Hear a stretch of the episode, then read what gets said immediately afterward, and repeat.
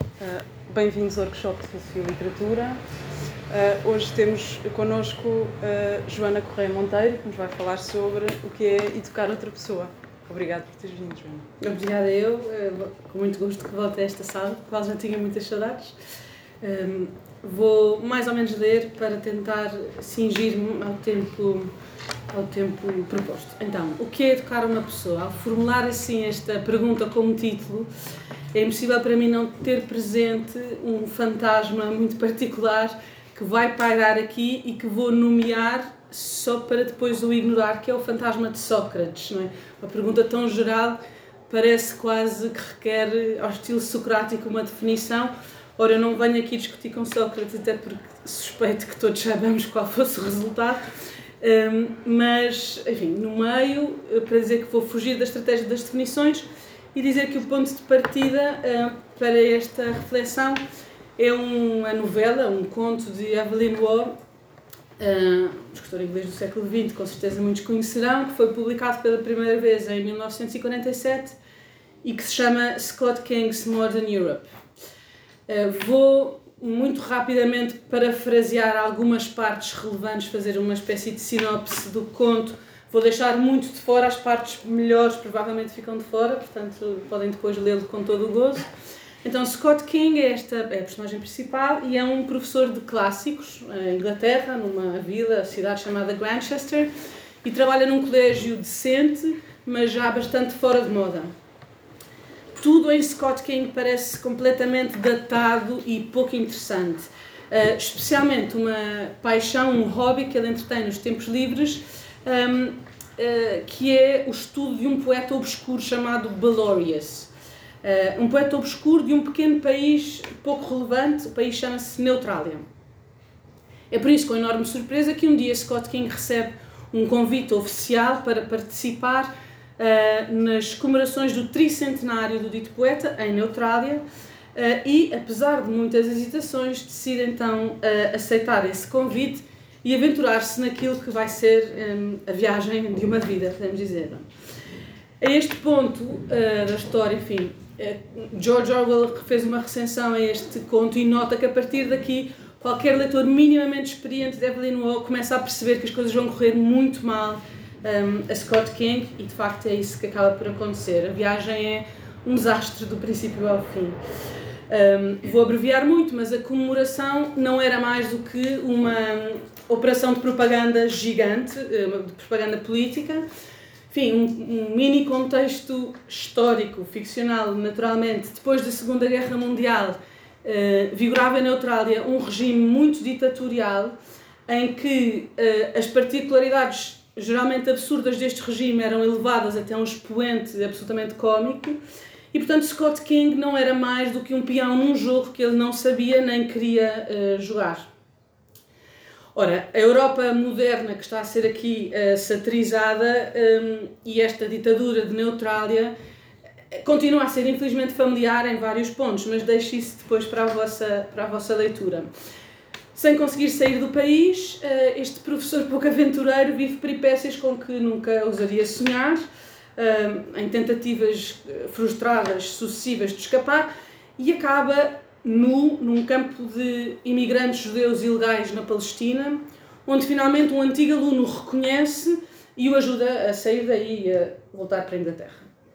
Então, de volta depois a Grantchester, o diretor do colégio informa Scott King que o número de alunos de clássicos está a diminuir muito depressa e, portanto, aconselha-o a dedicar-se a outra coisa. E agora vou traduzir assim um bocadinho apressadamente este diálogo final, que é a parte, o sumo que me interessa agora para o resto da apresentação. Então diz o, diz o diretor, um, sabe que estamos a começar este ano com menos 15 alunos de clássicos do que tínhamos o ano passado? E Scott responde, sim, supus que seria mais ou menos esse o número. Você também sabe que eu sou um homem dos clássicos. Isto também me parece deplorável a mim, mas o que é que se há de fazer?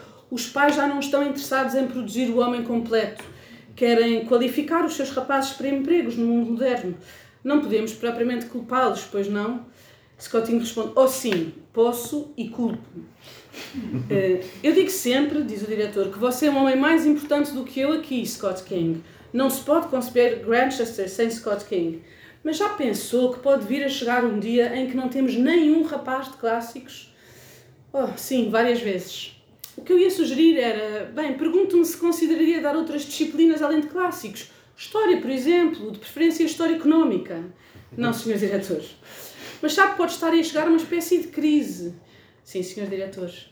Então, o que é que tenciona fazer? Bem, se o senhor aprovar, senhor diretor, vou continuar aqui enquanto houver pelo menos um rapaz que queira aprender clássicos. Penso que seria realmente perverso fazer qualquer coisa para capacitar os rapazes para o mundo moderno. São vistas curtas, Scott King. E, senhor diretor, com todo o respeito, eu discordo profundamente de si. Penso que esta é a visão mais abrangente que é possível ter. Pois o Tiago e uh, conto mais ou menos acá. Então, pode-se gostar mais ou menos da personagem de Scott King e pode simpatizar mais ou menos com o humor, às vezes cruel até, de, de, de Wob, mas este último diálogo parece-me muito interessante e parece-me também que seja para levar a sério, na medida em que sugere alguns contornos de uma ideia mais ou menos particular sobre educação sobre o que é educar outra pessoa uh, e que se escondem por trás deste humor e até da sátira é que a pretensão de que educar seja aquilo que o diretor parece estar a querer dizer que é, tem de enfrentar a realidade depois de um país como Neutrália, onde tudo é mau. Ou seja, se educar não for mais do que preparar estudantes para entrar nesse tipo de engrenagem, então Scott King, e suspeito que nós com ele, não podemos deixar que isso seria fazer mal aos alunos a quem se está a educar. E aqui parece estar implícita uma ideia de que educar não é necessariamente fornecer a outras pessoas ferramentas conceptuais, intelectuais, emocionais que lhes permitam entrar sem sobressaltos ou, ou mesmo chegar a ter sucesso no mundo contemporâneo, qualquer que ele seja, Neutrália de 1940 ou Lisboa de 2022 um, e que educar pode ser, aliás, ajudar a resistir a esse mundo, ou seja, favorecer uma posição de crítica. Enfim, quase meio século depois da publicação deste conto, em 1999, Alistair McIntyre, numa entrevista que deu à revista Cogito, que depois também ficou famosa, termina uma resposta a propósito do currículo das escolas inglesas um, com uma frase praticamente idêntica à, à da personagem Scott King. E, e, e, talvez haja até algumas semelhanças entre os dois, mas enfim. McIntyre, depois de escrever aquilo que lhe parece importante ao desenhar um, um currículo escolar, conclui. Claro que uma educação deste tipo, ele lista uma, faz uma lista de disciplinas um, bastante sui generis e depois conclui. Claro que uma educação deste tipo requeriria uma alteração muito grande dos nossos recursos e prioridades, e, se bem sucedida, produziria nos nossos alunos hábitos de mente que os incapacitariam para o mundo contemporâneo. Mas incapacitar os nossos alunos para o mundo contemporâneo devia, em qualquer caso, ser um dos nossos objetivos educacionais. Então, haveria muito a dizer e a discutir sobre a pertinência das sugestões curriculares que eu aqui omiti, de McIntyre, um, e também sobre o modelo geral de educação e até de escolaridade que elas sugerem os seus limites, mas o que eu gostaria de salientar da combinação destes dois pequenos excertos não são tanto essas discussões. O que eu queria começar por sublinhar uh, destas duas intervenções um bocadinho contraintuitivas é que um, o verbo que os dois. Uh, não sei como chamar os autores, porque Scott King não é propriamente um autor, mas assim, o verbo que está em questão nestes dois certos é o mesmo uh, e, e isso talvez não tenha passado nas minhas traduções um tanto apressadas, é o verbo to fit. Uh, o professor do conto do Oddish, I think it would be very wicked indeed to do anything to fit a boy for the modern world. E depois McIntyre diz, but to unfit our students for the contemporary world, ought in any case to be one of our educational aims. Portanto, na verdade, to fit ou to unfit é muito mais interessante, eu acho, do que capacitar ou incapacitar, que foi a tradução que eu, que eu escolhi. Porque neste, na versão original do verbo parece-me também estar incluída uh, uma certa uma certa ideia de encaixe, de servir até como uma peça de roupa, não é? de ficar perfeitamente justo, perfeitamente à medida, perfeitamente impecável. Uh, e portanto a ideia de que educar alguém seria transformá-lo a ponto de encaixar no mundo como umas calças que servem bem, às quais nem é preciso fazer bainhas. Pronto. Poder-se pensar que esse seria o desejo de um educador ou de, de, alguém que tem a responsabilidade de educar outra pessoa, que aqueles que lhes são confiados venham a ter sucesso neste sentido particular da palavra, ou seja, uh, de encaixar perfeitamente no mundo contemporâneo.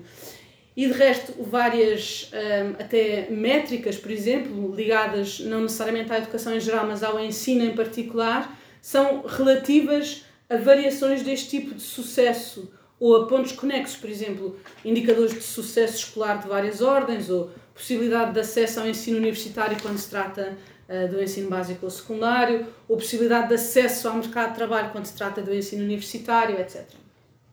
Qual é que é o custo, parece-me, de pensar que a educação é isto? Qual é que é o custo que Scott King, depois da sua mirambulante aventura, uh, não está disposto a assumir?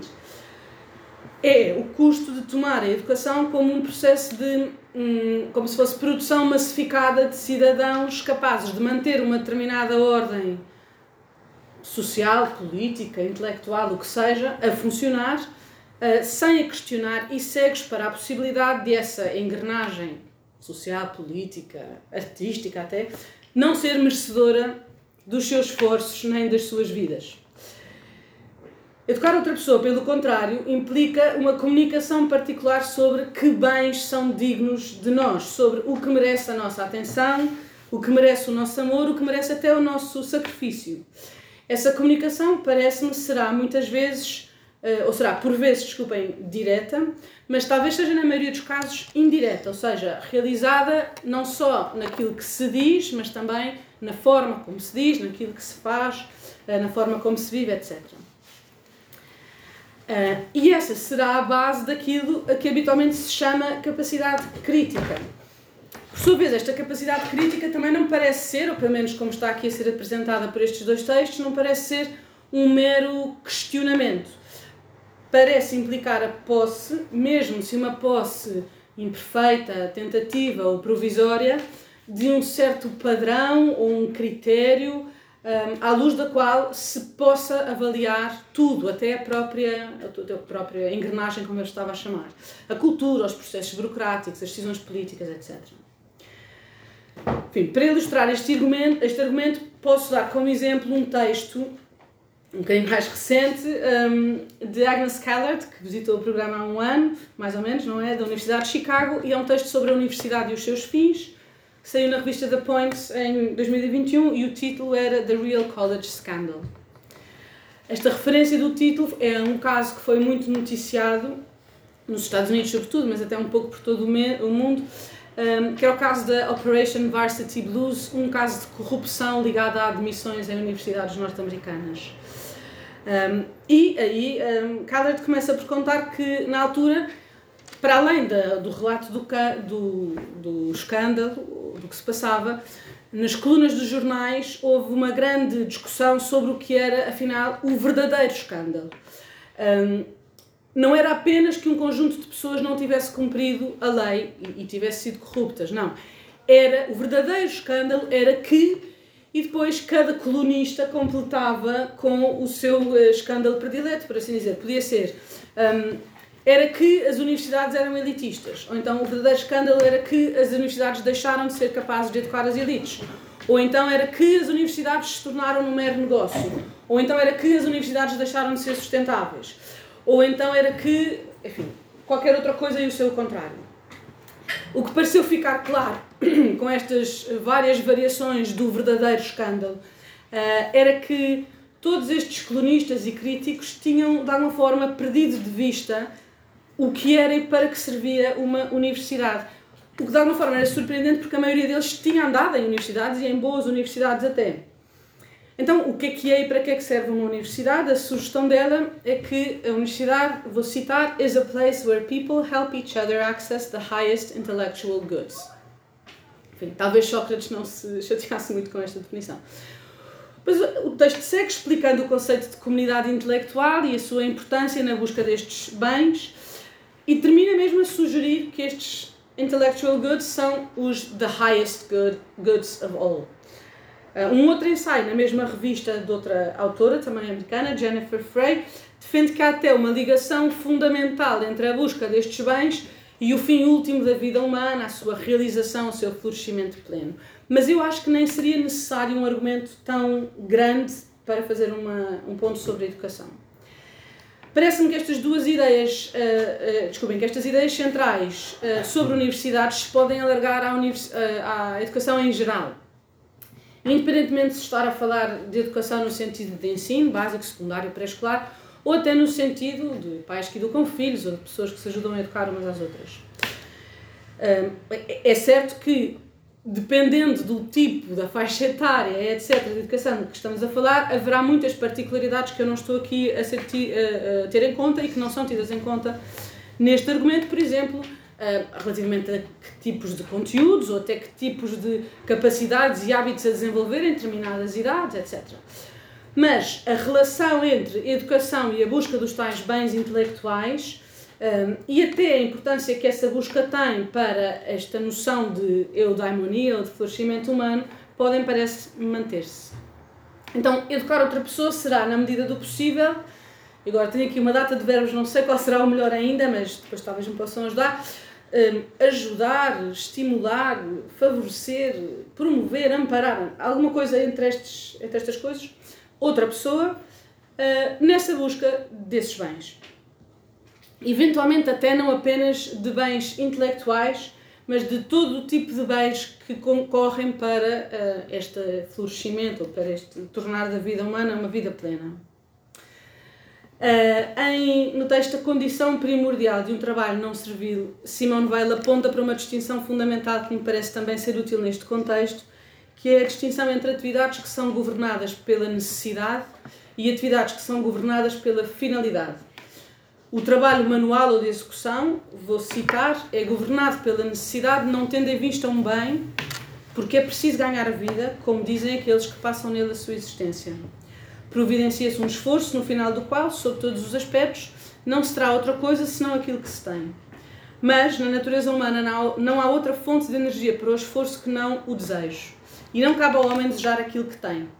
Mais à frente, depois no texto, vai fará uma exceção importante para o caso da beleza e do belo, uh, a única vez em que o desejo se deleita no desejar do que já de alguma forma possui, na contemplação do céu estrelado, assim. Portanto, neste sentido, educar não é tanto responder às necessidades de outra pessoa, mas alimentar o seu desejo. Enfim, havia outra leitura, várias outras leituras possíveis, mas outra leitura possível do Conde de War, que sublinhasse a ingenuidade brutal de Scott King em aceitar o convite para viajar até a Neutrália, que foi provavelmente incitada por um certo orgulho académico e uma total falta de sentido prático e de conhecimento do mundo, que no fundo acabaram por conduzir a todas as alhadas e que, mais uma vez, se voltam a expressar naquele diálogo que eu comecei por ler. Um, essa conversa final seria uma espécie de uh, última teimosia ou de snobismo de quem, mesmo depois de ter passado por todas as agruras porque Scott King passou, continua sem ter aprendido rigorosamente nada, o que também faria dele um professor engraçado. Mas sublinhar apenas as fraquezas de Scott King, que de alguma forma não são inventadas, quer dizer, inventadas são, mas não estou a exagerar, ele tem estes traços de caráter que eu acabei talvez de descrever, um, e pensar que ele não é mais do que um tonto convencido ou um intelectual aéreo sem nada de concreto para oferecer ao mundo, é presumir que, mesmo em Neutrália, que é o expoente máximo da, da estupidez e da absurdidade de um país onde ninguém quer viver, mesmo em Neutrália, aquilo que nós temos boas razões para desejar é sucesso instantâneo à primeira, reconhecimento imediato, ser perfeitamente capazes de dizer aquilo que todos querem ouvir a cada momento, não fazer ondas, estar confortáveis enfim, estar em Neutrália como numa segunda pele. Não me parece que possa ser isso educar outra pessoa e, portanto, em certo sentido, educar é, como também afirma McIntyre, este despreparar para o mundo, qualquer que ele seja, Neutrália ou Lisboa. E pronto, foi isto que trouxe preparado. Agora agradeço muito comentários, perguntas, objeções. Obrigada. E está aberto o período de discussão. Podem fazer perguntas à, à Joana.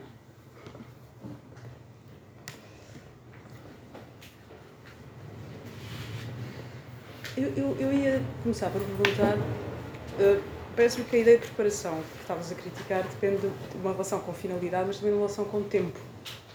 Uh, quer dizer, não há tempo não há tempo numa preparação que demore muito tempo e que dê abertura a essa espontaneidade, a essas uma série de características que ele encaste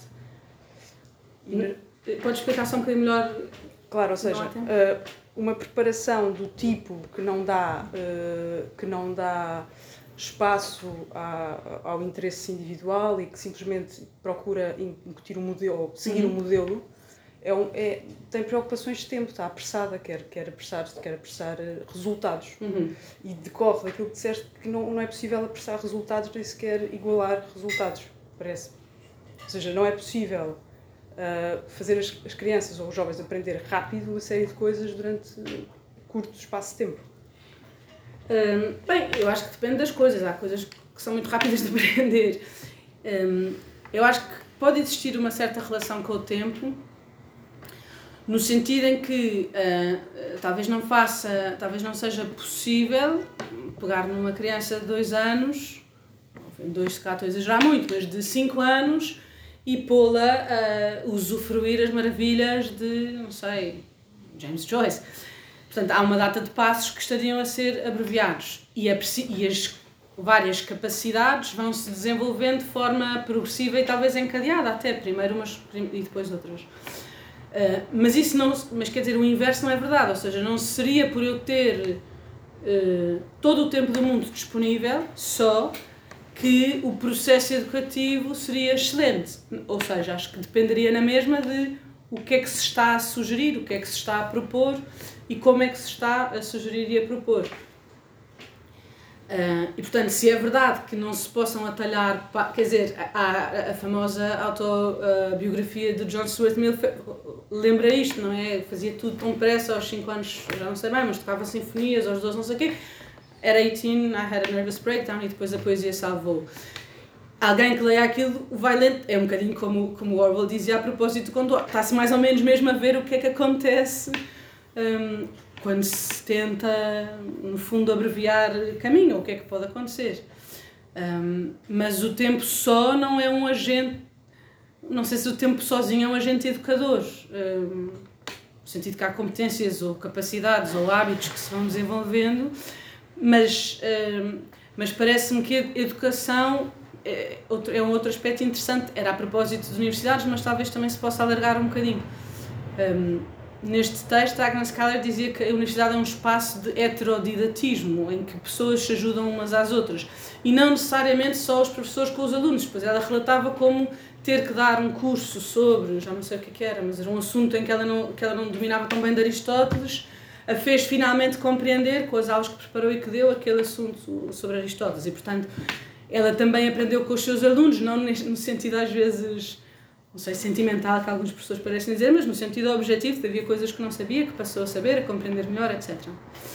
Um, num processo educativo mais geral, que não seja só ensino universitário, secundário, o que quer que seja, parece-me que acontece o mesmo daí o educar outra pessoa, não é não me estou a educar a mim próprio, talvez aí fosse preciso explorar melhor o que é que isso possa querer dizer, mas na medida em que eu sou responsável por ajudar outra pessoa a crescer, para dizer assim de outra maneira o que pode ser educar, é verdade que é preciso tempo, mas também é verdade que o tempo só não não não chega, é preciso qualquer coisa para fazer com o tempo e é preciso que essa coisa seja uma coisa relevante, que ponha enfim, que eu oriente nesta. Oriente, não sei se é a palavra, ajude, favoreça, etc.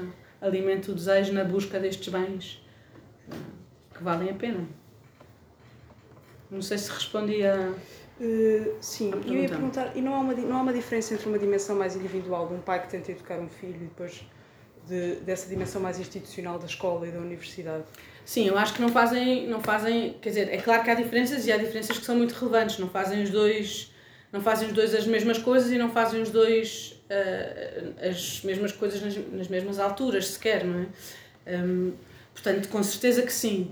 Um, mas há em comum, parece-me, esta estrutura de, uh, e se calhar, para dizer, a educação no sentido mais amplo que dão famílias, por exemplo, ou amigos, ou enfim, um, inclui mais do que estritamente os bens intelectuais a que este texto, que era sobre universidades, estava a referir. Um, mas a estrutura de acalentar, alimentar, favorecer, estimular, ajudar o desejo de alguém, o desejo de algum bem a crescer e a noção de que pode haver determinadas, determinados objetos de desejo que não correspondem a este tipo de bens pelos quais valerá a pena um sacrifício, um esforço, etc., mantém-se. Essa estrutura é idêntica, no fundo. Eu, eu, se calhar, não vou educar os meus filhos a propósito do bem que é, não sei, a física quântica, não sei, não sou capaz disso. Uh, mas a estrutura de os orientar para outras coisas que são outro tipo de bens eh, parece-me parece análoga. Parece-me que é o que há em comum entre a educação, as educações, não sei.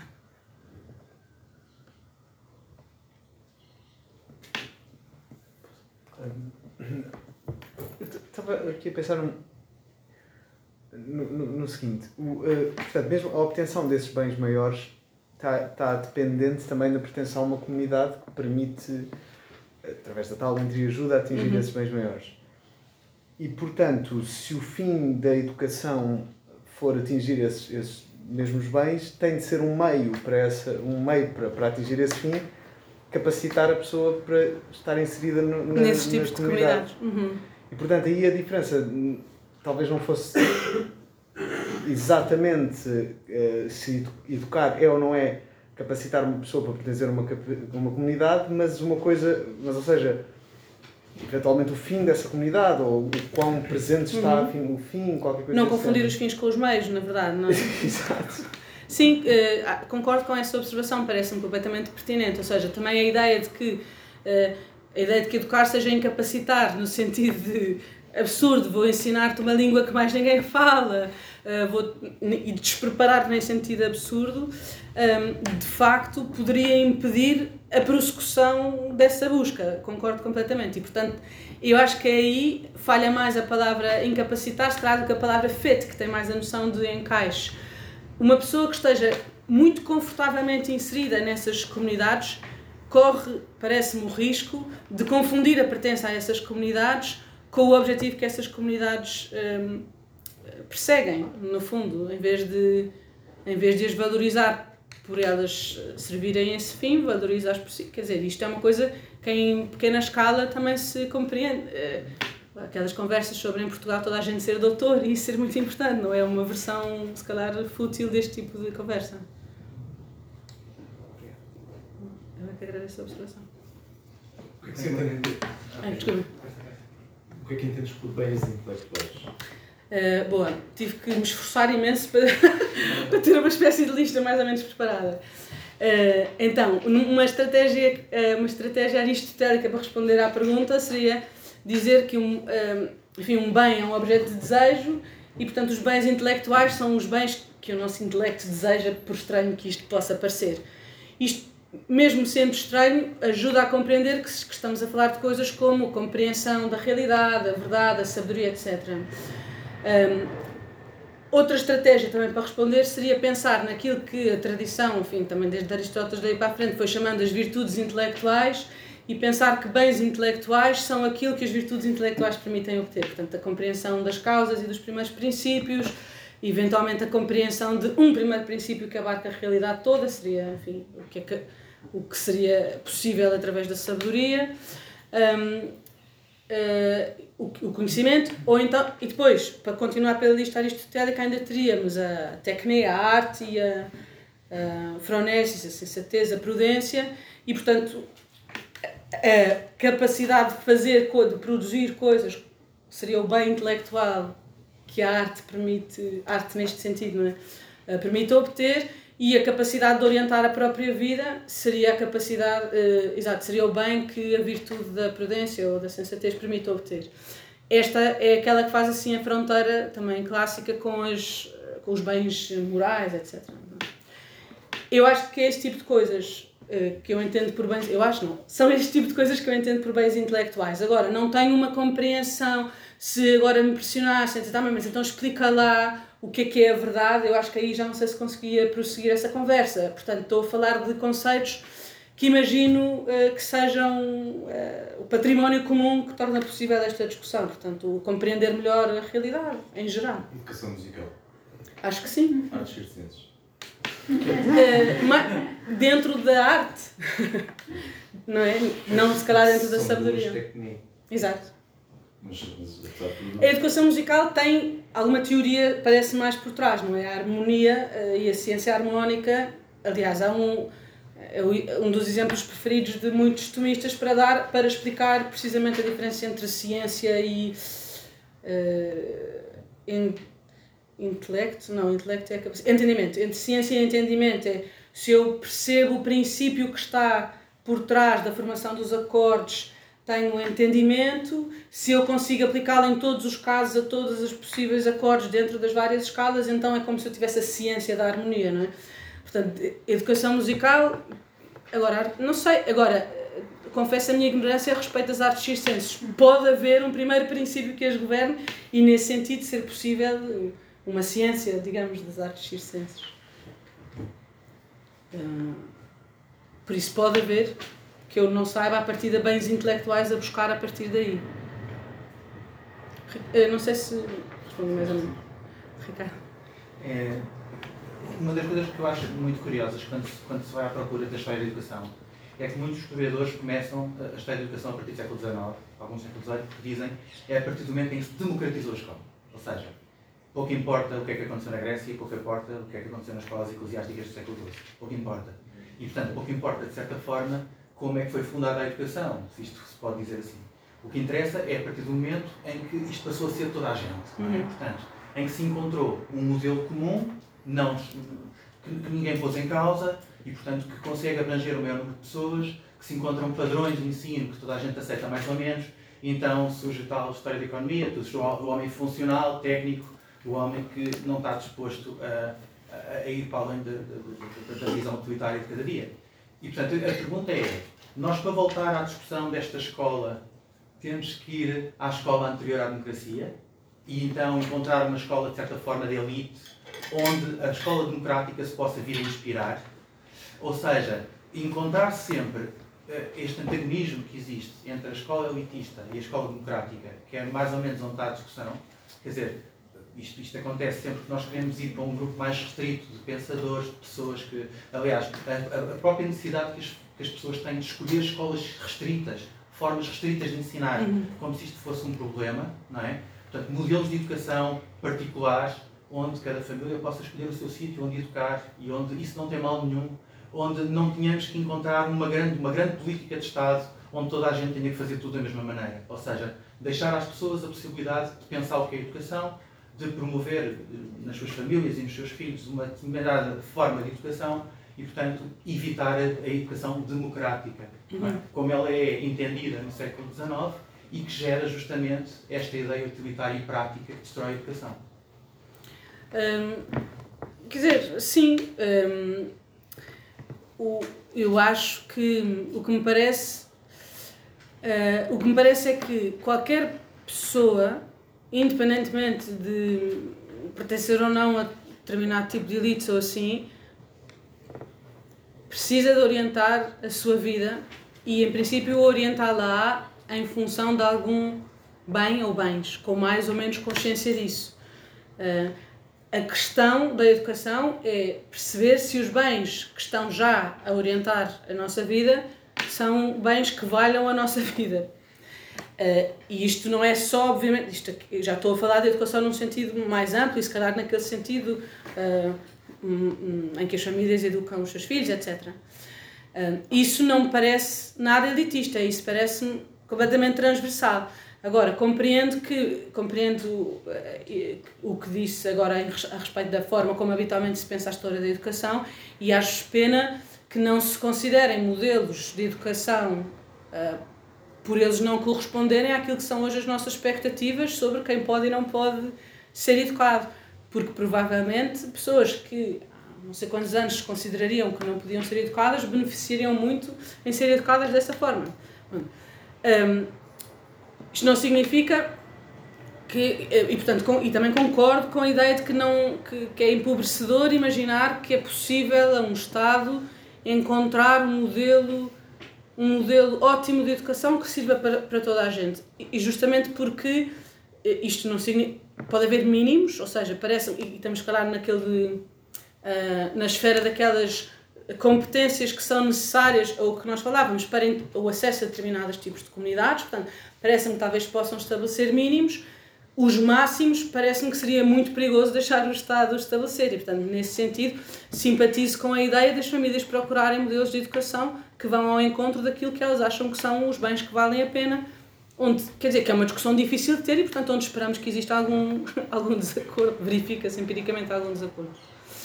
Um, por outro lado, também um, um, um um regresso sem critérios, só modelos de educação medievais ou gregos ou o que seja, também seria qualquer coisa de hoje em dia bastante absurdo. Por exemplo, Platão, que é no fundo quem está na sombra do. Na sombra não, porque ela traz para o texto, mas um, do texto da Agnes Callert que eu referi e que tinha uma visão também bastante particular sobre a educação na República, tá?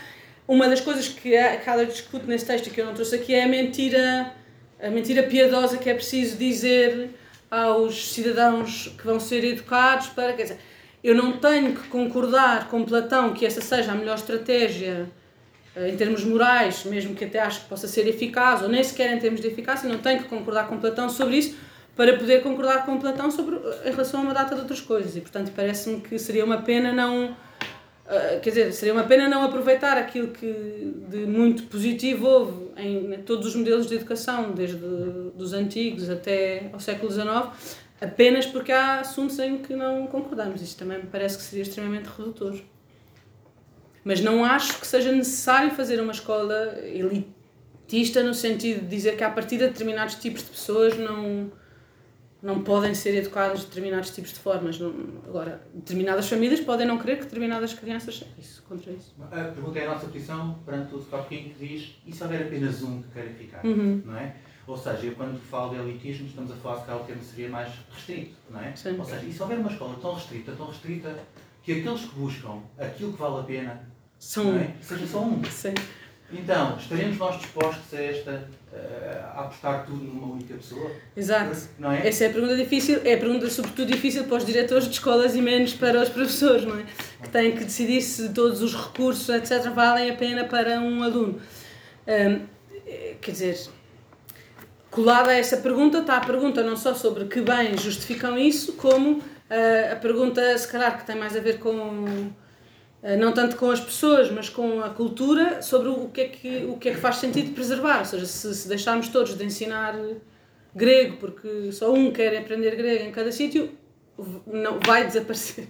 Ninguém daqui a 400 anos vai saber fazer grego. Isso é uma coisa que nós queremos ou preferimos assumir o custo.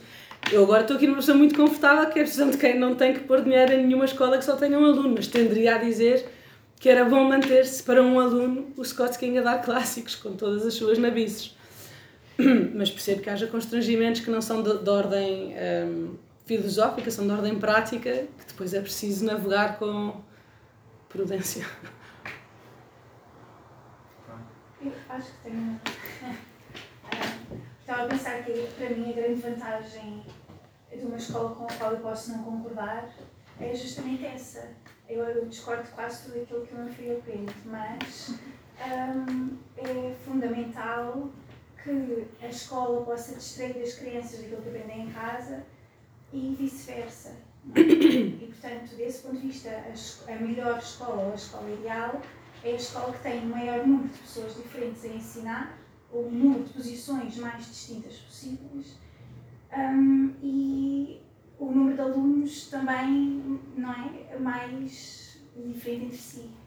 Um, agora, isso coloca uh, cinco pessoas diferentes, terão posições muito distintas em relação ao que serão os bens intelectuais essenciais.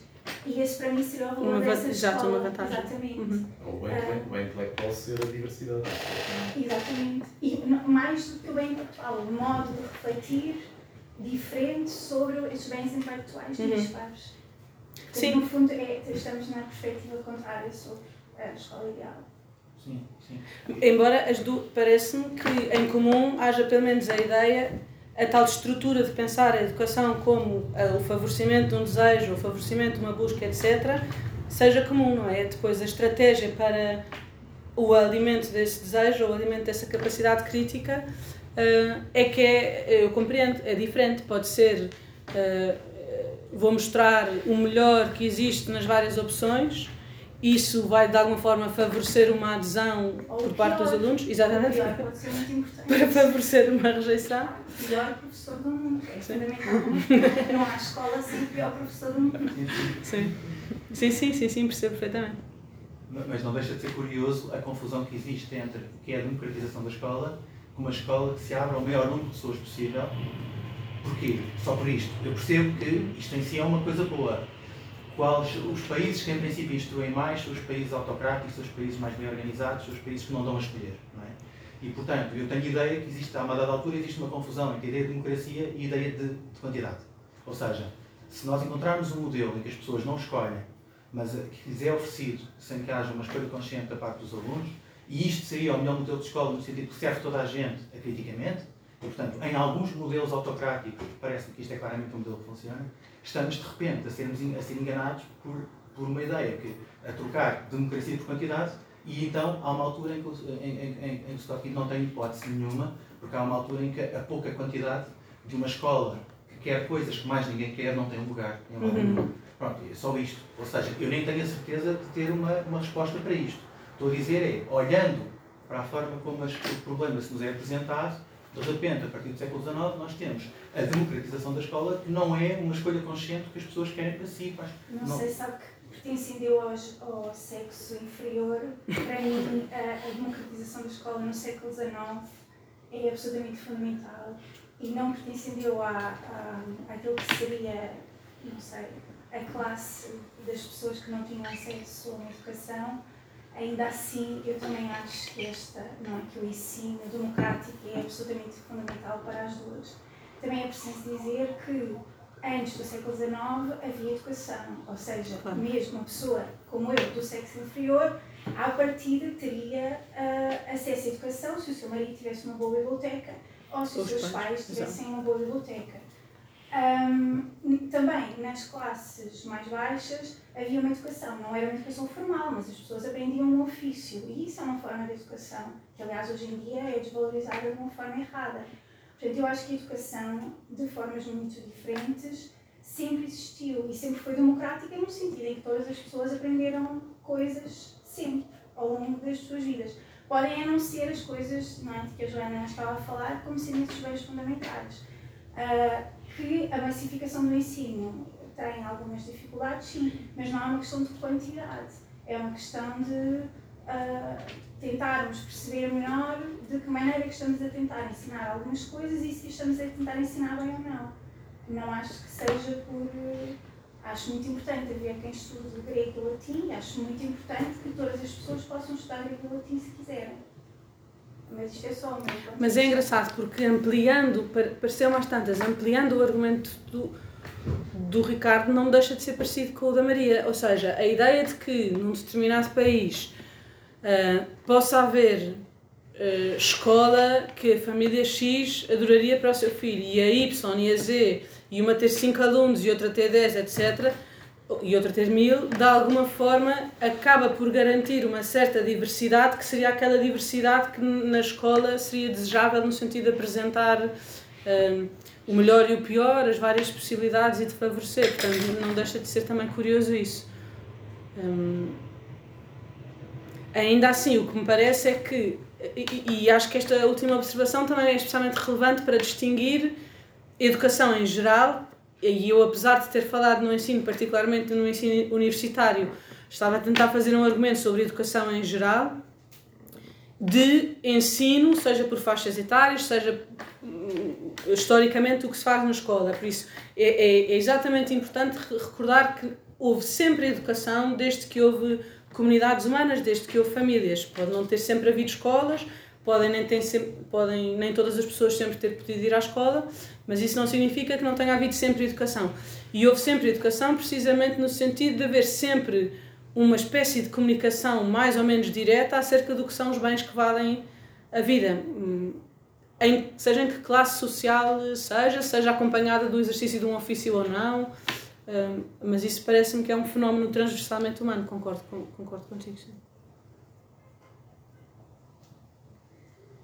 Pode acontecer que a ideia de impor um- uma ideia de bem comum seja tão estranha uh, e tão impositiva dizer que alguém tem realmente que aprender grego e latim Uhum. pode ser tão estranho como dizer que alguém não tem de todo que aprender grego Sim. e tinha.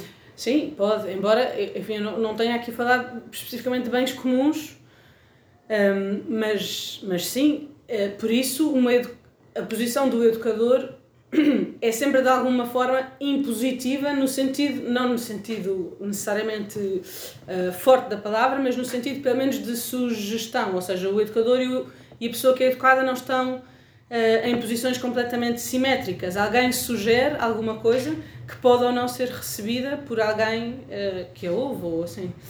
Um, e portanto, se, quer dizer, se eu disser é um bem fundamental para o desenvolvimento de uma vida humana com significado e sentido, aprender latim, alguém pode dizer, "Ah, estás completamente enganada, e é uma posição justa. Mas, mas sim, se eu disser não, qualquer ser humano para se desenvolver precisa, é uma claro. Mas então esse sentido de desenvolvimento não está tão ligado a uma ideia de disciplina quanto a uma ideia de crítica, é isso que estás a tentar descrever, ou seja... Eh, não estava ligado com uma, a uma ideia de disciplina particular. Hum, acho que a ideia de crítica está incluída na ideia de educação, no sentido que não existe propriamente outra possibilidade. Ou seja, parece-me que uma educação que não favoreça a crítica não cumpre o seu papel enquanto ajuda para eh, estimular o desejo, etc. Seria aquilo que eh, o diretor de Manchester queria fazer, ou seja, história e de preferência história económica, não faças muitas perguntas, encaixa só aqui e já está. O, isto é o oposto de crítica, parece-me que faz parte da, de educação hum, o desenvolvimento de crítica. Mas como também disse, não é uma crítica só no sentido hum, negativo da palavra, porque não seria só destruir. Para compreender que determinado bem não vale a pena, eu preciso ter alguma coisa que me sirva como padrão. E isso é difícil de perceber o que possa ser. Ou seja, como é que eu sei que aprender grego não vale a pena ou que aprender grego vale a pena? Eh, É preciso aprender? sim. É preciso, sim, é preciso aprender, mas eu acho que também é preciso mais coisas. Por exemplo, é preciso, se calhar, eu há bocado não tinha pensado muito nisto e, portanto, estou a pensar em voz alta.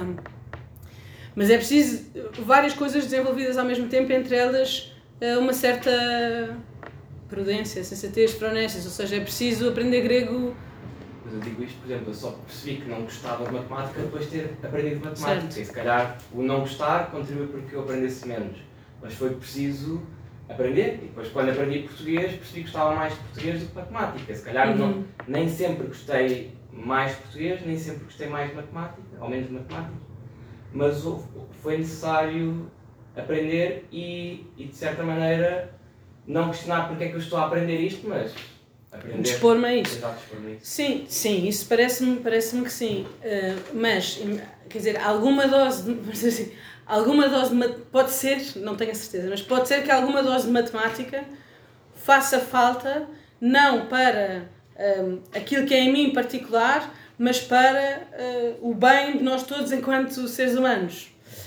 E essa parte de matemática era bom que toda a gente aprendesse, mas eu, eu percebo que eu dizer isto é de alguma forma eu, não vou dizer impor porque não vou forçar ninguém, mas é eu sugerir um critério eh, forte, absoluto, que pode ser tido por outras pessoas que não gostam nada de matemática, nem no seu coisa mais elementar, como uma imposição.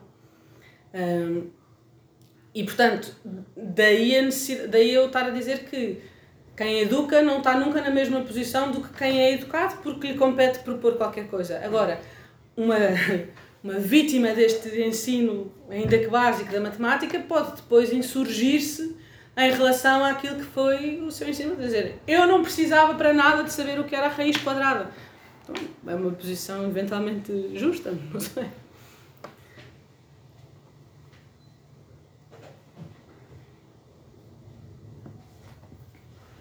E aula- aulas de cidadania? É, aulas de cidadania, eu acho que é, é, o Scott King adoraria aulas de cidadania. Foi seguramente a disciplina que ele não teve e que eh, talvez precisasse para, para sobreviver em, em Neutrália. Ahm, quer dizer, enfim, há outra saída sempre airosa em, em filosofia, não é? Que é aquele típico, depende do que é que isso quer dizer. As aulas de cidadania em si não são, são, não são nem um bem nem um mal, tal como não são bem nem um mal à partida, há aulas de outra coisa qualquer. Ah, Resta saber se são qualquer coisa que merece o tempo e, e a atenção que é sugerido que tenham, pelo menos no contexto atual português. Um, enfim, não sei. Perguntei se a aula de cidadania é mais próximo de escola de educação musical ou de artes circenses. Ah, não tinha percebido. Então eu acho que é mais próximo de artes circenses, nem que seja porque eu não sei muito bem o que é que está a se passa.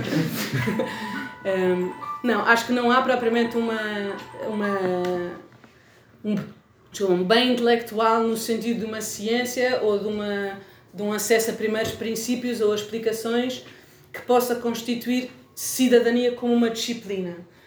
Uh, acho que várias ciências ou várias disciplinas podem uh, favorecer o desenvolvimento das pessoas no exercício da sua cidadania. Mas eu aqui eu acho que é mesmo preciso ter muito cuidado com o que se quer dizer, porque a ideia de cidadania o que, o que quer dizer efetivamente cidadania? Se é só eu aprender a pertencer muito bem a um determinado contexto económico, social e político, independentemente do que esse contexto seja, eu acho que isso, isso é uma pobreza para um ser humano. Quer dizer, eu, eu preciso de poder libertar-me desse contexto, se esse contexto não for eh, bom, justo, etc. Por outro lado, se estamos a falar de competências lá está, básicas de convivência, uh, ou, ou até não tão básicas, de, sei lá, o nobre exercício da atividade política. Uh, em princípio não tenho nada, não tenho nada contra isso. Portanto, não. Agora, enfim, partindo olhando também, não é que eu conheça muito bem a realidade atual uh, das aulas de cidadania propostas em Portugal, porque não conheço, mas do que conheço, aquilo que me parece é que a versão nobre da cidadania precisaria, nesse aspecto, se calhar, sigo mais as estratégias do McIntyre, precisaria, se calhar, de mais e melhor história, mais e melhor matemática, mais e melhor português, do que propriamente eh, de um conjunto de conteúdos sobre vários ramos, mais ou menos, para que se compreendesse o verdadeiro sentido das coisas, não é? Não, não, não é que o problema seja que não possamos falar sobre uh, os homens e as mulheres terem papéis na sociedade, o problema é perceber Porquê? Eh, em que medida? O que é que isso significa? E isso parece-me que é mais bem conseguido com, lá está, mais história, mais o que seja, do que com, enfim, versões hum, diluídas uh, desses argumentos. Mas posso estar a ser injusta porque, de facto, não, não estou completamente por dentro do que, do que se passa. Aliás, o que eu estou por dentro é, o que me parece é que depende muito também depois da proposta, de como cada escola e cada colégio pegou nessa disciplina e, e, e a usou. Parece-me que a realidade portuguesa é bastante heterogénea nesse respeito, portanto, não sei. No meu tempo havia uma coisa, uma disciplina chamada uh, desenvolvimento pessoal e social. Uhum. Que geralmente é uma opção uh, uh, em alternativa à religião moral. Uhum. E normalmente era a opção que todos os alunos tomavam para terem menos aulas porque não havia professor de DPS. e, e como havia professores de religião moral, os alunos escolhiam todos de DPS para não terem, terem menos aulas. Mas eh, desenvolvimento pessoal e social parece ser a versão antiga uhum. de aulas de cidadania. Sim, sim, sim, sim. E a questão é, uh, uh, uh, os defensores das aulas de cidadania geralmente parecem sugerir que há um bem intelectual no consumo dessas aulas. É não me parece. Ou que resulta do consumo dessas aulas. Não me parece que seja um bem intelectual. Parece-me que costumam sugerir que há mais bens, por exemplo, eh, morais a, a, a, ou políticos, eventualmente, a sair dessas aulas. Não me parece que seja uma discussão sobre uh, compreensão, melhor compreensão da realidade sobre algum dos seus aspectos. Mas, mais uma vez, posso estar enganada. Porque não há propriamente testes ou transmissão de conteúdos, não é? Eu digo isto porque uh, eu percebo a distinção entre uh, bens morais, bens uhum. e bens intelectuais, mas parece ser surgido, surgido muitas vezes que uh, o consumo dessas aulas faz parte, ou, ou deve ser colocado ao mesmo nível do consumo de aulas de matemática, uhum. de, de português, de história, etc. Não, não, não, não retirando peso a essas disciplinas clássicas, mas porque uh, se entende a ideia do intelecto hoje em dia como uma coisa muito mais alargada. Uhum. E que, portanto, não, não, não, não se reduz, uh, se calhar, a uma ideia de ciência como aquela que estamos a, a, a descrever agora. agora. E, portanto, um bem intelectual aqui seria qualquer coisa que, à partida, uma boa parte daqueles miúdos não, não, não, não, com o qual aqueles miúdos não têm contato no, dia a dia, em casa, etc. E que, e que a escola, se entendeu, que a escola uh, passaria a ter uh, a possibilidade de, de ter esse papel, de, uhum. de, de, pelo menos de apresentar, mostrar que existem uhum. certas coisas que vale a pena estudar. E desse ponto de vista, é, o que está aqui em causa é uma ideia de escola um bocadinho menos fechada e portanto mais diversa, talvez como a Maria uhum. estava, estava a sugerir, que, e que, e que, em concreto nessas aulas de cidadania permite uh, discutir coisas que, bom, vamos ser sinceros, que à partida não cabem em, em uh, currículos de história ou currículos de, de uh, meio físico. Eu não tenho a certeza sobre isso, não, mas não tenho mesmo. Uh, tal como não tenho a certeza de que uh, de que o conteúdo destas aulas ou o consumo destas aulas seja compreendido pelos, pelas pessoas que habitualmente, mas posso estar enganada, que habitualmente as defendem como, um, como um bem intelectual, até no sentido mais amplo de, uh, que estás a referir. Um, por exemplo, isto eu sei, porque ainda era do tema que eu dava ao secundário. É, esta disciplina, quando foi agora introduzida, na sua versão do ensino secundário, não requer uma disciplina autónoma. O que requer é precisamente que uh, uma determinada lista de tópicos ou de grandes conteúdos, de vetores de conteúdos, uh, seja abordada pelos alunos e depois a escola decide se é numa disciplina sozinha, a que chama cidadania, se é dentro de outras disciplinas onde se encontrem ligações pertinentes se é até em trabalhos de projeto, por exemplo, que contempla mais do que uma disciplina, etc. Um, e de alguma forma essa abordagem parece mais natural ou co mais coincidente com aquilo que me parecem ser os fins dessa disciplina, que é garantir, um bocadinho na linha do que estavas a dizer, garantir que há determinados tipos de um, temas, conversas, assuntos a que os alunos têm acesso. Não me parece que se considere que seja porque eles têm ia dizer valor epistémico, mas não é isso que eu quero dizer, mas porque sejam um bem intelectual, parece-me que é mais na ordem daquilo que há bocado estávamos a discutir sobre um, determinadas competências que são requeridas ou que são necessárias para um, aceder a determinados tipos de comunidades, ou seja, perceber que nesta cidade ou neste país, todos, assim como todos falamos esta língua, todos consideramos que é importante tolerar os direitos humanos uns dos outros, etc. e, e portanto, não, não, não, não, acho que não concordo, embora lá está, tivesse, é, é, estamos a, a falar do, do, pouco conhecimento que eu tenho, portanto, para ser mesmo honesta, teria de a programas, etc., e perceber se de facto há ali alguma coisa que esteja a ser transmitida. A mim parece-me que era mais na ordem, lá está, da, da disciplina de desenvolvimento pessoal e, e comunitário, não, social. Exato. E houve depois outras versões entre a disciplina de cidadania e essa, houve várias versões que me parecem sempre ser do mesmo.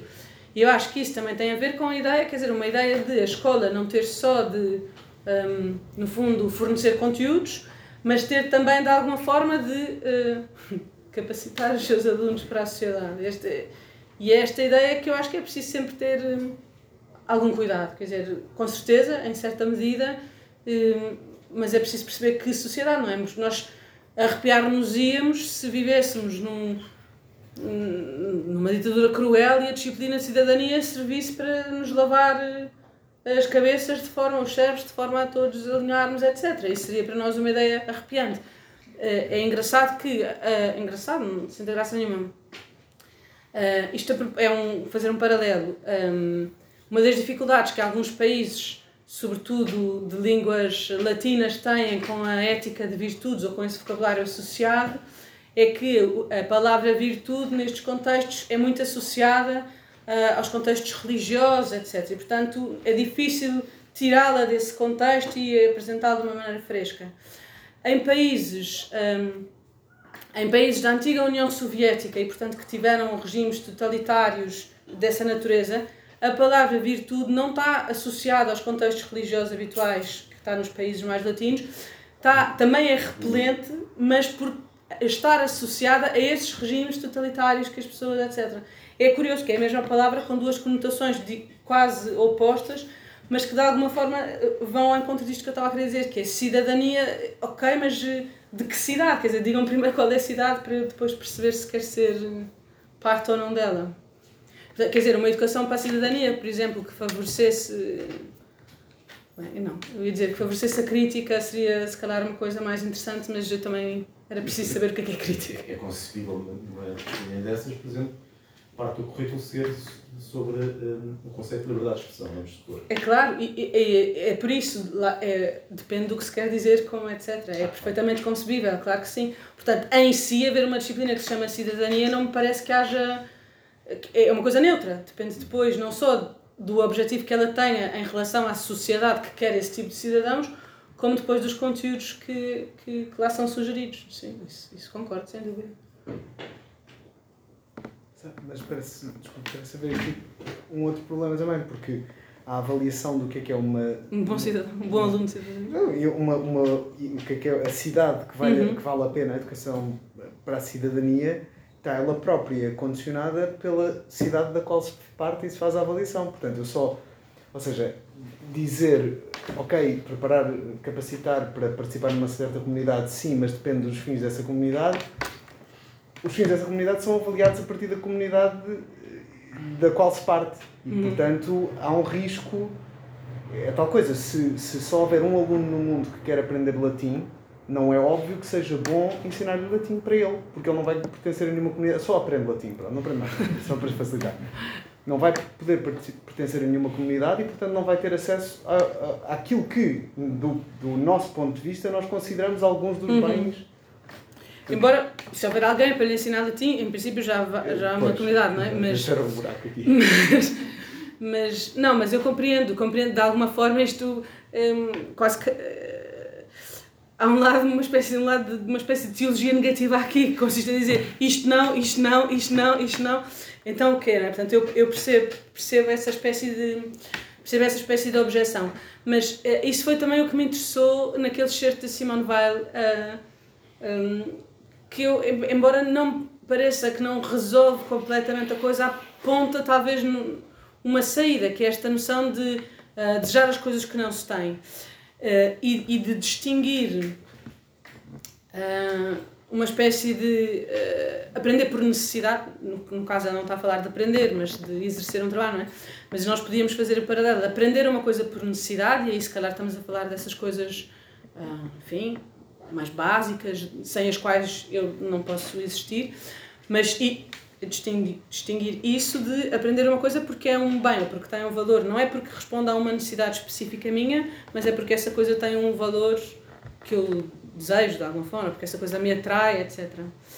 E eu acho que aqui uh, uh, o truque seria uma educação que não nos fechasse na mera satisfação de necessidades. E, e isso eu acho que ou daqui é possível tirar implicações práticas, seja para a educação na, enfim, no contexto da família, seja para a educação no contexto da escola. É? Se todas as minhas disciplinas, as disciplinas da escola ideal que eu vou fazer, apenas respondem à satisfação de necessidades, de alguma forma eu estou a, a pequenar os, os meus alunos. Assim como o mesmo em casa, se eu me limito a responder a necessidades dos meus filhos sem lhes apontar ou sem suscitar neles um, coisas que eu, que eu não, não dou, portanto, que têm um bem, independentemente de serem coisas que são necessárias à subsistência, etc., eu estou a pequená-los. Isso, isso parece-me parece aqui, enfim. Agora, mais concreto do que isto, não tenho a certeza se consigo, se consigo dar o passo. Que disciplinas fazem isto e não fazem, etc., não, não sei bem bem que isso também depende do nível de abundância que há em cada uma das sociedades que estamos a falar, não é? Naturalmente, numa sociedade onde existe menos abundância, se calhar as pessoas tenderão a ter sim. ser mais limitadas nesse sentido em termos de educação. Sim, é? sim, é, é uma observação muito justa, até porque vai em, em linha, desculpe interromper. Não, não, não. Vai, vai em linha com o contexto do texto da Simone Weil, que é precisamente a, a falar sobre uh, trabalhadores, operários em fábricas, e portanto não é por, entre aspas, escolha deles que eles trabalham uh, só de acordo com as necessidades, etc. A própria sociedade, para continuar a subsistir, necessita que eles Sim. façam aquilo. E também é interessante que ela aponta a importância fundamental da beleza justamente para os proletários, porque é, como eu assim deixei de passagem, mas porque é a única coisa que se deseja ao mesmo tempo que se tem e que, portanto, não sai de alguma forma da esfera da necessidade, exatamente, mas, mas não elimina o desejo, ou seja, permite um certo. Eu gostava só de perguntar se é possível conciliar dois conceitos que muitas vezes estão associados à escola e que às vezes não os, não os pensamos em conjunto. O primeiro é uh, se educar e conservar, ou seja, uhum. eu estou a ensinar a uma sedução, não é? Portanto, eu quando estou a ensinar alguma, alguma coisa a alguém, estou a seduzir as pessoas que o meu argumento é plausível, é, uh, é transmissível. Portanto, ou seja, eu estou a entregar a alguém que uhum. o toma e, portanto, tenho que convencer de que essa pessoa, uh, de, que, de, que, de, de, que vão bem. Não é? Uhum. Pronto. E, portanto, quanto melhor fizer eu isto, o meu bem é transmissível. E, portanto, se eu convencer os meus alunos de que as minhas coisas, o que eu estou a ensinar é uma coisa boa, uh, também depende de mim, é quase uma performance, é quase uhum. uma performance de sedução. Pronto. por outro lado, e se ao contrário, a democracia, como aliás agora que está acontecendo na Europa, e se a democracia um dia escolher que não quer a democracia? Ou seja, estamos sempre a colocar as coisas, não, ah, isto é uma coisa democrática, não é? nós podemos escolher o que queremos aprender, de certa forma. Portanto, no fundo, a sociedade vai se ajustando. E se um dia a democracia entender nas urnas que não quer ser democrática, como aliás, pelos vistos, já teve mais longe de acontecer, para qual é que se vai? Vingarão aqueles que querem transmitir um determinado pensamento e convencidos desse pensamento vão contra todos os. contra a sofreguidão do tempo que parece devorar a democracia? Ou o quê? Como é que isto se resolve? Eu diria que é perfeitamente plausível haver outros, outros sistemas não é? que sejam mais eficazes do que a democracia. É? Eu percebo que estava a falar de sistemas que já aconteceram, não é? Sim, sim. Pronto, neste caso estou a dar exemplo que estou, estou a tentar falar em sistemas que poderão vir a, vir a existir no futuro, não é? Um sistema um bocado melhor do que, do que a democracia ou outros sistemas do passado. Uh, mas, mas os próprios sistemas de governação, se calhar, também podem ser mais ajustados ou menos ajustados mediante uh, o tempo em que vivemos ou a sociedade que temos, não é? Mas, mas pronto, isso também se calhar é um pressuposto um bocado. Um... Mas os professores estarão disponíveis para alterar tanto o seu papel, que o seu papel já não seja daquele que transmite e, portanto, uma certa magistralidade, não é? Um professor, aliás, veja-se o que acontece nas grandes instituições, temos aqui uma delas, não é? O que é que seria a academia sem esta magistralidade? Sem haver, apesar de tudo, a assunção implícita, explícita, aliás, que o professor ensina, o aluno aprende. E, portanto, há sempre uma solução, há, mas também há um poder institucional de quem ensina e tem valor para ensinar e que aquilo que ensina é tão bom, tão bom que vale a pena aprender. Não é? Há alguma altura em que isto se revolve tudo e há uma revolução, não é? E como é que esta revolução é feita? Porque, de certa forma, andamos sempre a estetizar a educação e dizer, não, os alunos é que podem eles próprios estabelecer novas regras, virar a educação do avesso, impor novas regras. Os próprios professores, que às vezes colocam isto em discurso, não acreditam nisto. Isto não é uma coisa que seja possível, porque os professores, o que, o que, o que, estão, o que esperam sempre é que a sua capacidade de sedução permaneça no tempo. Não? É? E portanto seja absolutamente conservadora. Acho, acho que há um problema que é foi um do ponto que as necessidades, as necessidades são aquilo são um grande. É, é aquilo que se procura, o que é necessário. Isso é, isso é feito por todos os pais, sejam pais de, escola, sejam pais reais, sejam os pais, os pais colegas, os pais, os pais todos então, uh, se, for, se for para, para satisfazer necessidades, se for para, para satisfazer necessidades, eu penso que é, é, isso, é, isso é importante. Não perder o valor daquilo que, daquilo que parece não servir para nada. E, às vezes explicar tudo, explicar tudo e querer saber tudo, acaba por ser também, pôr tudo em causa, acaba por ser também. Mas de qualquer forma, não sei, não sei se concordo não sei se concordo que, que os alunos deviam andar na. Apesar de vivermos num mundo assim, que os alunos deviam, deviam escolher as suas próprias matérias. Sim, acho que não. Não foi isso que eu disse. Uh, se alguma vez caímos nesse, nesse logo, não é? Acho que é possível. Acho que és responder, João. Hum, quer dizer, sim, não sei se tenho assim nada muito concreto para oferecer. Hum, eu acho que também aqui, por exemplo, faz, faz diferença se estamos a falar de alunos com 8 anos, 15 anos ou 20 anos, não é? Que um aluno com 20 anos não possa escolher o que aprende parecer-me absurdo, que um aluno com 5 possa, já seria mais difícil, é, embora considere que possa haver alguma, digamos, margem de manobra em relação à personalidade própria, etc. Um, agora, eh, sim, de alguma forma eu concordo com, com a descrição de uh, conservadorismo, não sei se é a palavra, mas de conservação uh, ligada ao ensino, no sentido de há, há coisas que uma cultura decide preservar, não sei, digo uma cultura sem saber muito bem quem, mas. Uh, e essas coisas são ensinadas nas suas instituições, isso parece-me normal, habitual. Um, também vai havendo alterações em relação ao que se considera preservar e há se calhar alterações que é uma pena uh, que se façam. Não sei se há uma grande forma de evitar. Ou seja, uh, há, nós hoje sabemos muitas coisas sobre, não sei, a Grécia Antiga, né? mas há muitas outras que não sabemos, que talvez tenham correspondido a decisões sobre coisas que não vale a pena preservar e que nós hoje não, não temos forma, ou só temos formas fragmentárias de, de, de conhecer.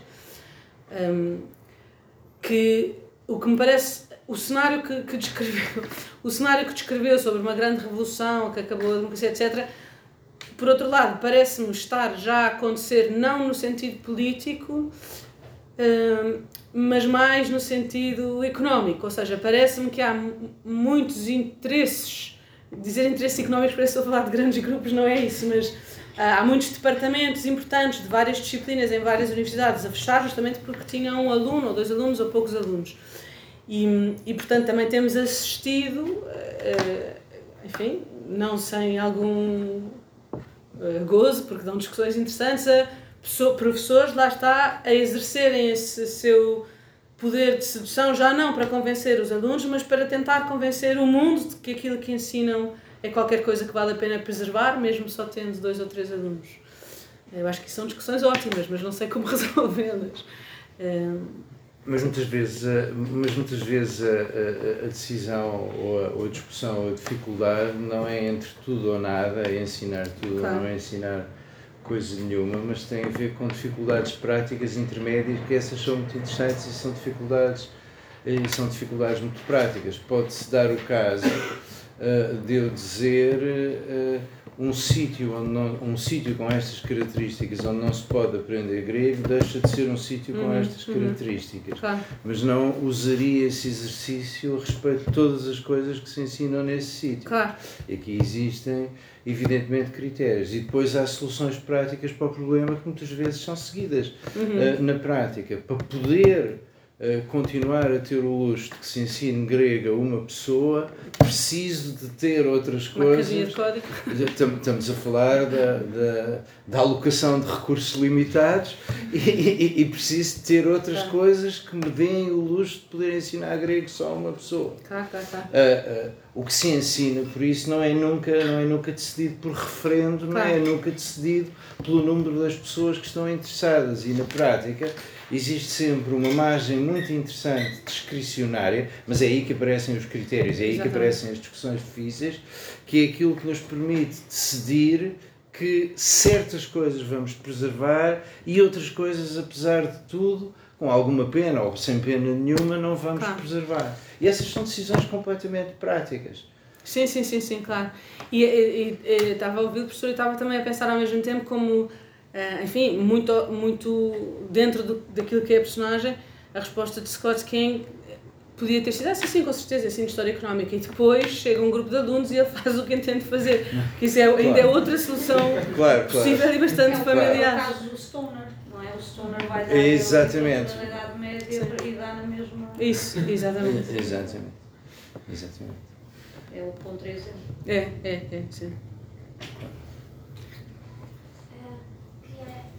diria uma em duas partes, né? é mais uma reflexão que surgiu da discussão à volta dos, da, da, disciplina de civilidade. A ideia que eu tenho, que pode ser singular, porque realmente existem diferentes maneiras de abordar a disciplina, que é uma disciplina muito à volta de, uh, do que é que existe, por exemplo, questões económicas, como é que funciona o INQS, uh, como é que se fazem, uh, o que é que é a economia em geral, para alguns que, não, que se calhar nunca vão estar em economia uh, ou questões ambientais, ou uh, a Constituição, que artigos é que tem, como é que funcionam as eleições, como é que passa o procedimento de uma lei nos parlamentos, depois vai ao, aos ministros, como é que tudo, tudo isto funciona. E acho que, mesmo no regime um, autocrata, que, isto, é, que haver a existência de, um, de, um, uma cadeira que, mesmo que diga isto, as coisas são assim, e se calhar está a limitar o pensamento, porque as pessoas ficam com a ideia então as coisas são assim, é assim que eu tenho que pensar, mesmo esta exposição gera mais discussão do que a não exposição, porque o desconhecimento, a ignorância sobre como é que as coisas funcionam. Acho que se calhar a maior parte desses regimes muitas vezes nem sequer houve a abertura para haver uma exposição de o que é que existe uhum. e porque é que existe, ou da burocracia do sistema, para, para ele nem sequer poder ser questionado. Sabe? Agora a refletir sobre isso, a disciplina ainda fez mais sentido na minha cabeça, pelo menos da maneira que eu conheço que existe. Uhum.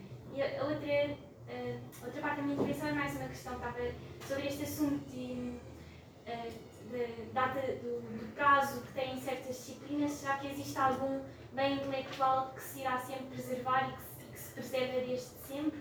Porque mesmo que se diga que, que sempre existiu matemática, a matemática que existe agora não é matemática que os meus pais estudaram muito menos que talvez estudou há dois mil anos, e mesmo assim, sabe, mesmo se, por exemplo, português também, as, as obras que eu estudei não são as mesmas que os meus avós estudaram, ou, uh, isto em todas as disciplinas. Bem, algumas, algumas são, não é? Homero, uh, Teorema de Pitágoras, quer dizer, ou seja, eu, eu acho que percebi, desculpa, interrompi, não sei.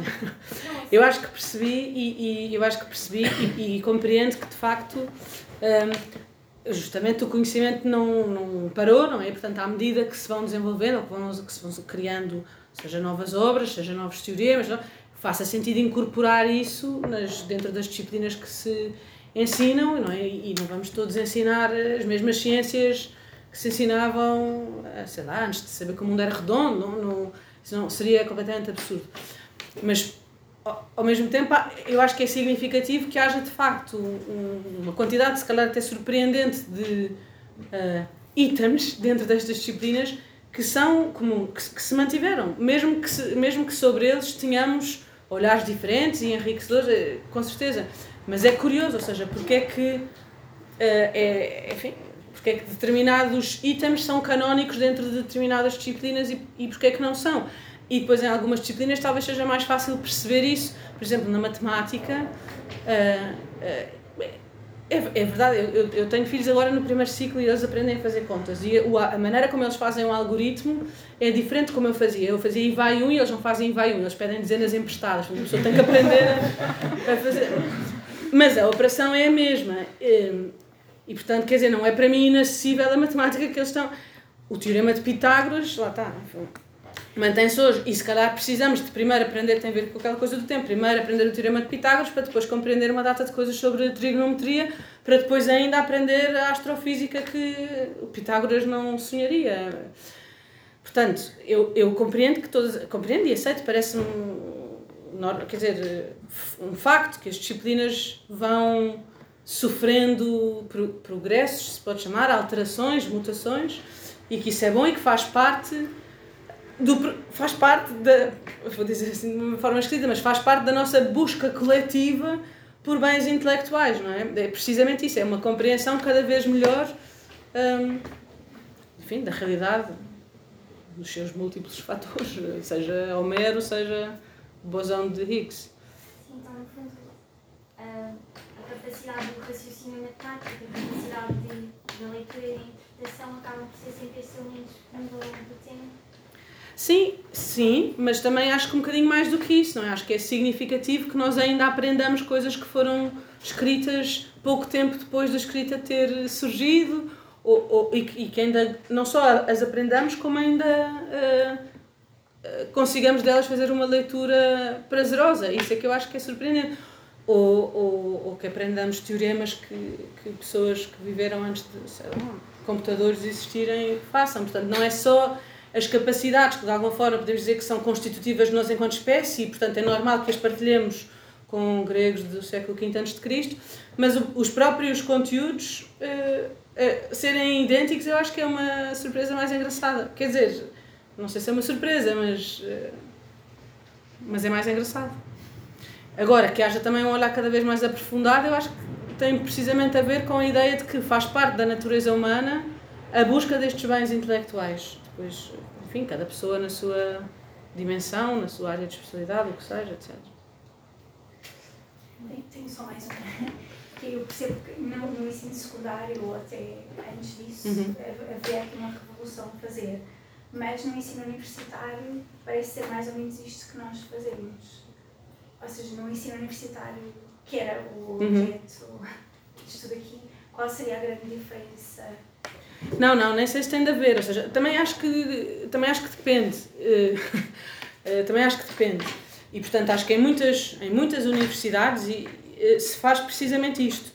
E, e eu acho que isso no artigo da, da é engraçado porque parece que ela está só a relembrar aos antigos colegas dela o que é que eles fizeram quando andaram na universidade com ela, não é? E, portanto, há uma dimensão disso. Agora, também percebo que, por muitas ordens de contingências, às vezes é preciso ehm, as universidades voltarem a afirmar que é isso que fazem. Ehm, quer dizer, assim, eh, para dar um exemplo concreto pessoal e não querer de- denegrir a concorrência. Ehm, eh, o desenvolvimento o aquilo que o desenvolvimento tecnológico permitiu que acontecesse durante a pandemia, de aulas de Zoom, etc., foi uma coisa boa dentro de um determinado contexto. Supor que todas as aulas possam passar sem prejuízo para esse modelo parece-me um erro. E, contudo, existem, não vou nomear, mas existem universidades que andam para aí a sugerir que as suas cadeiras passem a ser dadas assim. Isso parece-me um erro e uma perda que tem a ver com uma eh, falta de percepção do que é que deve acontecer na universidade. Mas, mas sim, acho que não diria que isto seja a regra, pelo menos que eu conheça. Assim. Obrigado. Obrigado Obrigada, a todos. Obrigado, Joana. Obrigado.